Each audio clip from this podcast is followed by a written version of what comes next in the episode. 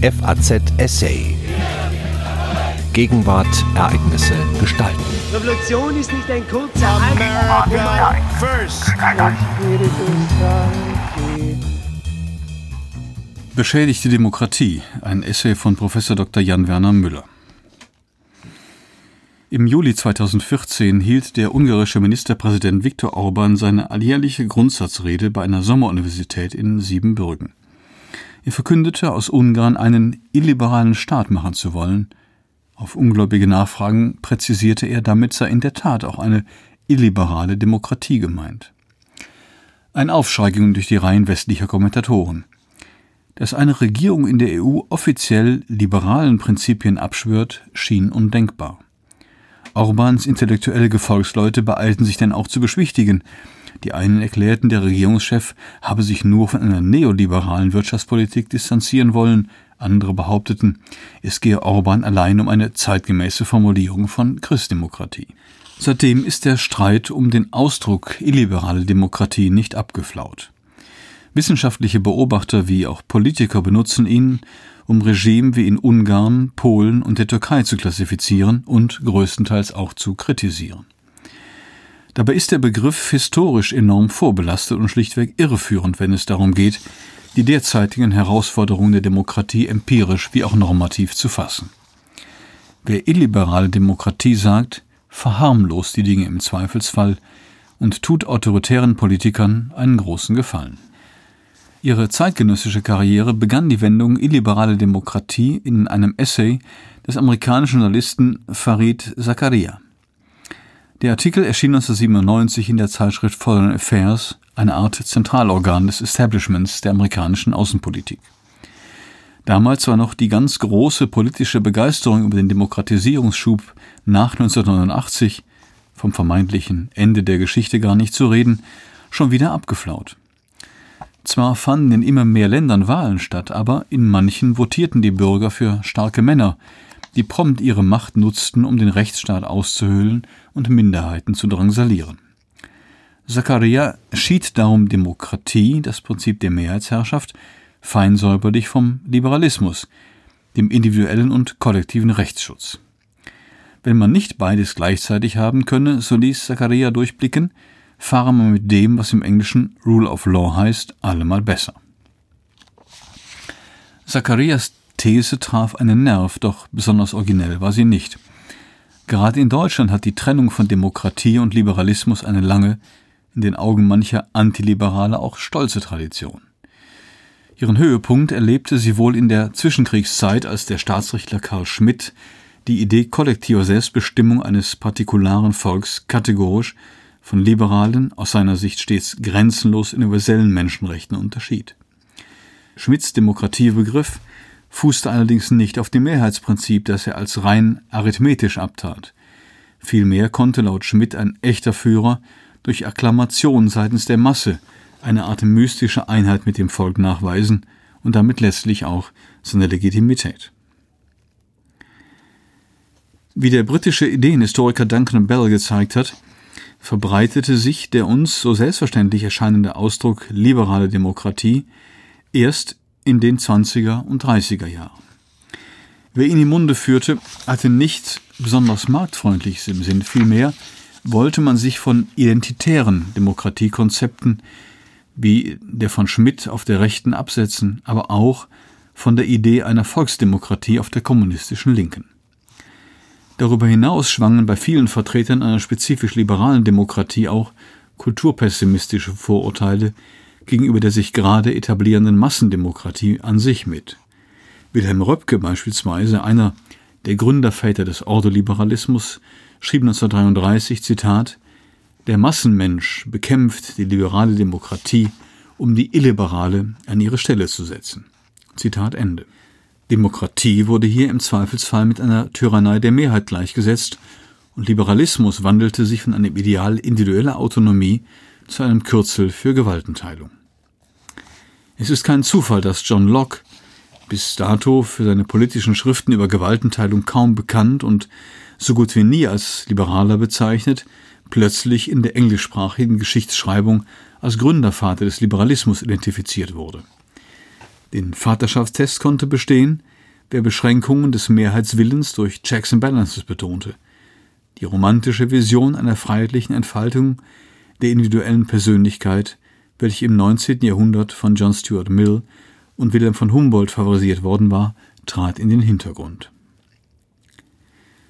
Konzeptionen von identitärer Demokratie oder auch Volksrepubliken appellierten durchaus an demokratische Grundwerte.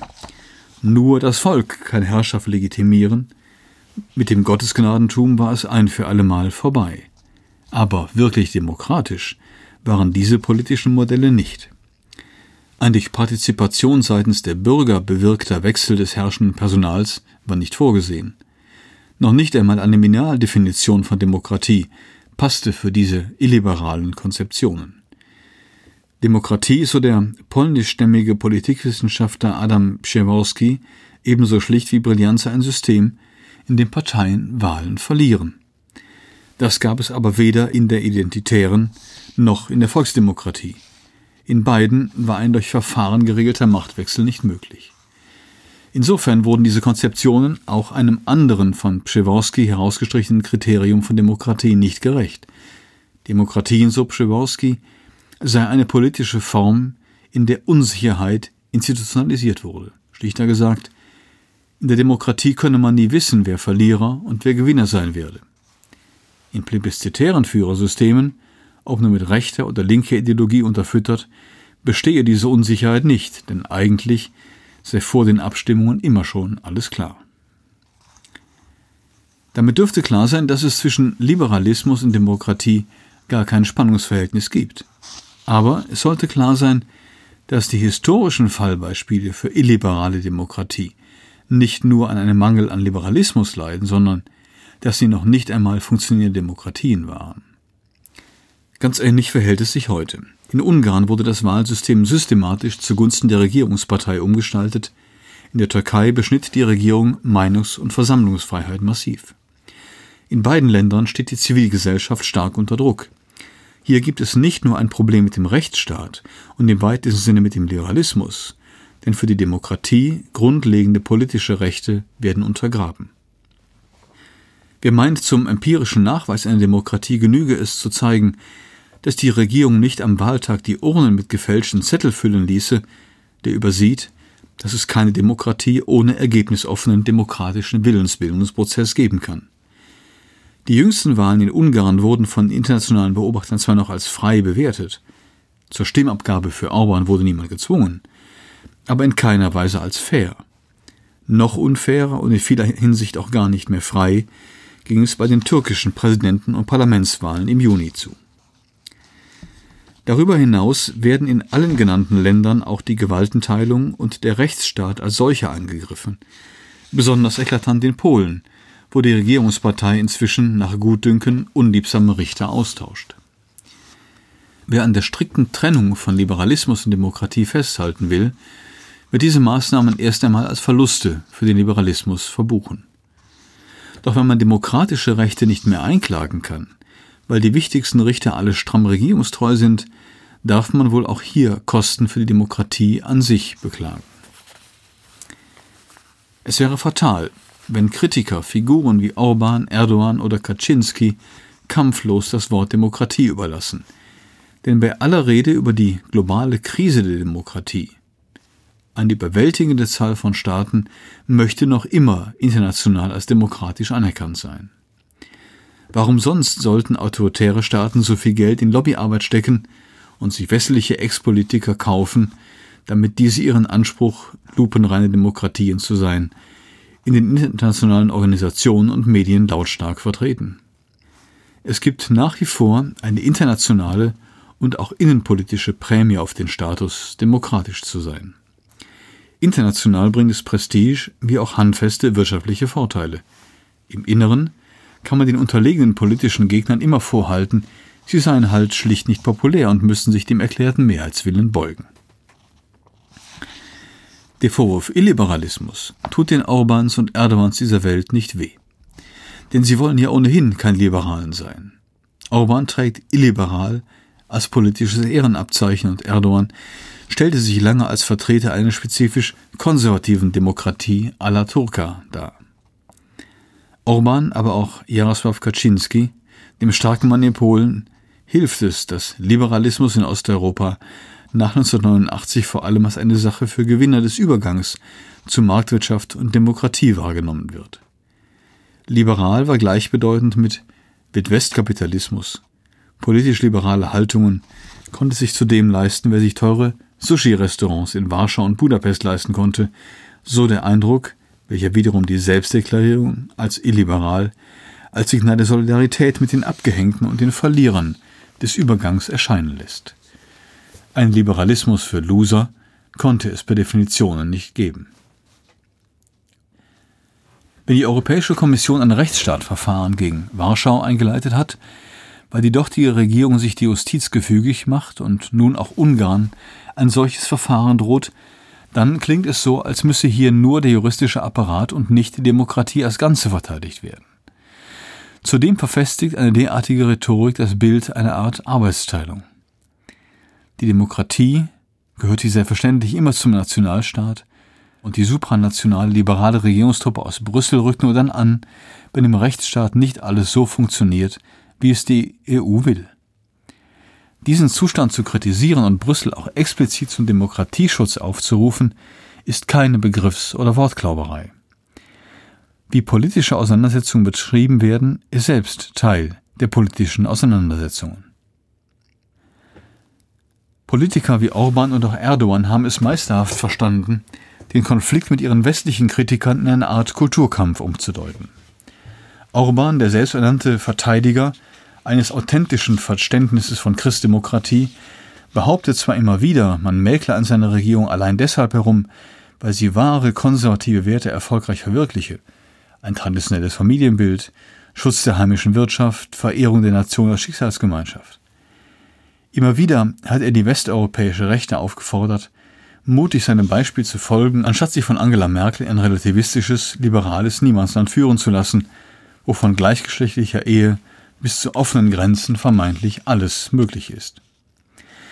Diese geschickte Vermischung von Kontroversen um kollektive individuelle Moral mit Fragen nach der Integrität demokratischer Strukturen erlaubt es den selbsternannten Illiberalen, Kritik an ihnen als parteipolitisch motiviert oder gar als rein subjektiv abzutun, frei nach dem Motto Natürlich gefällt unser Festhalten an Traditionen den Linksliberalen nicht. Außerdem erscheinen hier die Liberalen, die vermeintlichen Verfechter von Toleranz, plötzlich als die wahrhaft Illiberalen.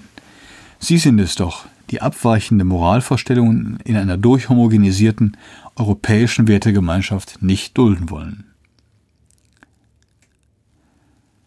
Vermeuler, ein katholischer, strikt antiliberaler Juraprofessor in Harvard, der schon länger Gefallen an den politischen Experimenten in Osteuropa gefunden hat, verteidigt die Regierung in Ungarn und Polen gar mit dem Argument, die EU-Bürokraten in Brüssel seien in Wahrheit gar keine Technokraten, wie es das Klischee wolle. Vielmehr agierten sie mit missionarischem Eifer, um den Glauben an Liberalismus in Europa zu verbreiten. Für die Vertreter der Religion des Liberalismus stellte Orban der anfangs seiner politischen Karriere selbst ein Liberaler war, einen besonders gefährlichen Feind dar. Ein antiliberaler Apostat würde von der liberalen Inquisition zwangsläufig mit allen Mitteln verfolgt. Dieses Bild vom transnationalen Kulturkampf ist insofern irreführend, als dass sich die EU gar nicht um Politikbereiche schert, in denen Konservative ihre illiberalen Überzeugungen verteidigen möchten. In Irland bis vor kurzem und Polen denken Mehrheiten anders über Abtreibung als in Holland. Man darf eigentlich auch überall nach Herzenslust seine Sehnsucht nach Gemeinschaft ausleben. Es mag Spannungen zwischen liberalen und kommunitaristischen Vorstellungen eines gelungenen Lebens geben, aber dieser Wertekonflikt lässt sich innerhalb der Demokratie abbilden und ausfechten. Mit dem Gegensatz von Demokratie und autoritär ist er nicht identisch. Auch was die verschiedenen politischen Grundmodelle angeht, herrscht in Europa immer noch Vielfalt. Viele Länder haben ein Verfassungsgericht, manche aber auch nicht. Niemand würde auf die Idee kommen, letztere automatisch als illiberale Demokratien zu bezeichnen. Was die EU jedoch braucht, ist ein Minimum an rechtsstaatlicher Demokratie. Nur dann können die EU-Mitgliedstaaten die Beschlüsse ihrer nationalen Gerichte gegenseitig anerkennen, wie es die europäischen Verträge vorsehen. Sicherlich gibt es nicht immer eine klare Trennungslinie zwischen einerseits kulturellen Konflikten oder auch dem, was der Soziologe Andreas Reckwitz als Kulturessentialismus beschrieben hat, demokratischen Grundstrukturen andererseits.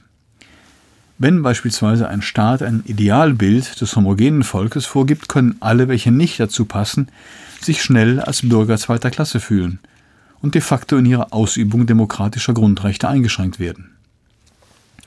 Ihre Ansprüche können automatisch als weniger wichtig abgetan werden, weil sie ja ohnehin nicht richtig dazugehören. Natürlich ist es kein Widerspruch in sich, illiberaler Demokrat zu sein. Und die besten historischen Beispiele sind in der Tat die europäischen und auch lateinamerikanischen Christdemokraten. Diese hätten den Teufel getan, sich in irgendeiner Form als Liberale zu bezeichnen, denn Liberalismus stand in ihren Augen für Relativismus, Individualismus und nicht zuletzt Materialismus. Das hieß aber nicht, dass die Christdemokraten keine echten Demokraten waren. Spätestens seit den 40er Jahren akzeptierten sie das Prinzip der Mehrheitsentscheidung auch wenn Mehrheiten nicht ihre Moralvorstellungen umsetzten. Noch wichtiger, die Menschenrechte deklarierten sie, oft im Anschluss an bahnbrechende Arbeiten des katholischen Philosophischen Jacques Maritain, als sakrosankt.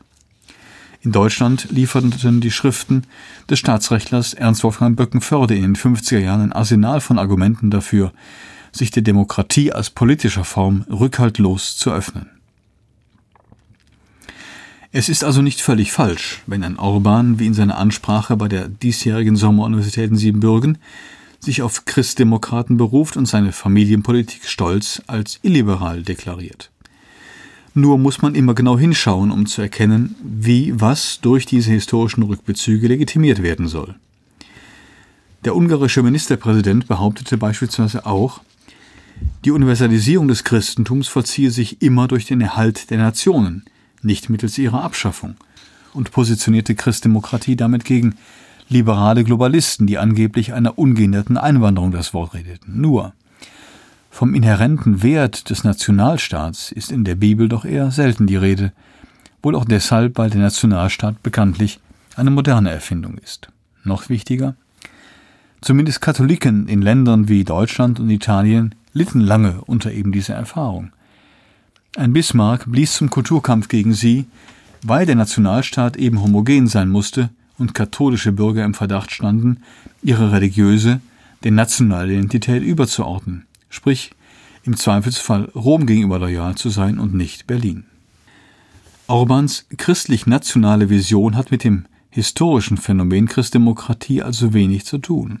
Mehr noch, seine immer wieder beschworene Frontstellung Nation gegen Brüssel ist ein Verrat am Erbe der christdemokratischen Gründerväter der europäischen Einigung, welche die Idee des souveränen Nationalstaates gerade überwinden wollten.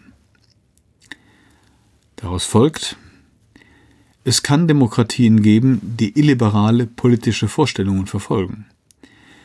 Aus heutiger Sicht mag sogar die Bundesrepublik in ihren frühen Inkarnationen, als beispielsweise Homosexualität noch unter Strafe stand, als eklatant illiberale Demokratie gelten. Es kann jedoch keine in ihren Grundstrukturen illiberale Demokratie geben, so wie es heute in Ungarn, Polen oder der Türkei der Fall ist. Knapp gesagt, keine Demokratie ohne politische Grundrechte und intakten Medienpluralismus sowie effektiven juristischen Schutz dieser Infrastruktur für die kollektive Willensbildung. Vor diesem Hintergrund sollte man auch einen kritischen Blick auf die Eigenverhältnisse richten, anstatt borniert so zu tun, als gäbe es Probleme allein in den vermeintlich unreifen politischen Kulturen des Ostens. Zwar werden in Westeuropa keine Grundrechte eingeschränkt und auch keine Zeitungen und Fernsehsender an regimetreue Oligarchen verkauft. Aber dass es gerade um die politischen Partizipationsmöglichkeiten ärmerer Schichten heute sehr schlecht bestellt ist, ist hinlänglich bekannt.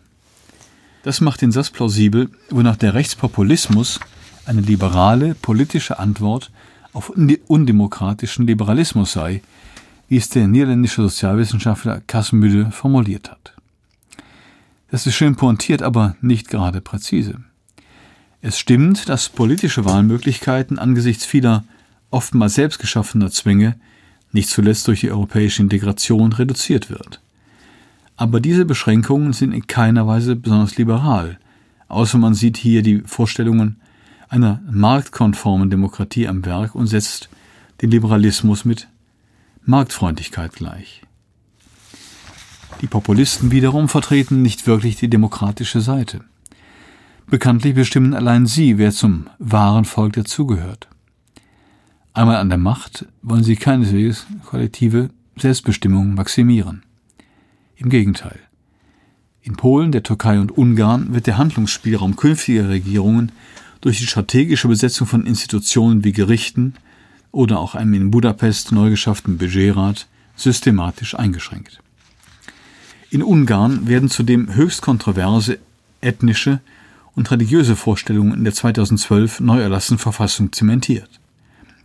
Wenn die polnische Recht- und Gerechtigkeitspartei PiS eine verfassungsändernde Mehrheit im Sejm hätte, würde sie wohl versuchen, Ähnliches durchzusetzen.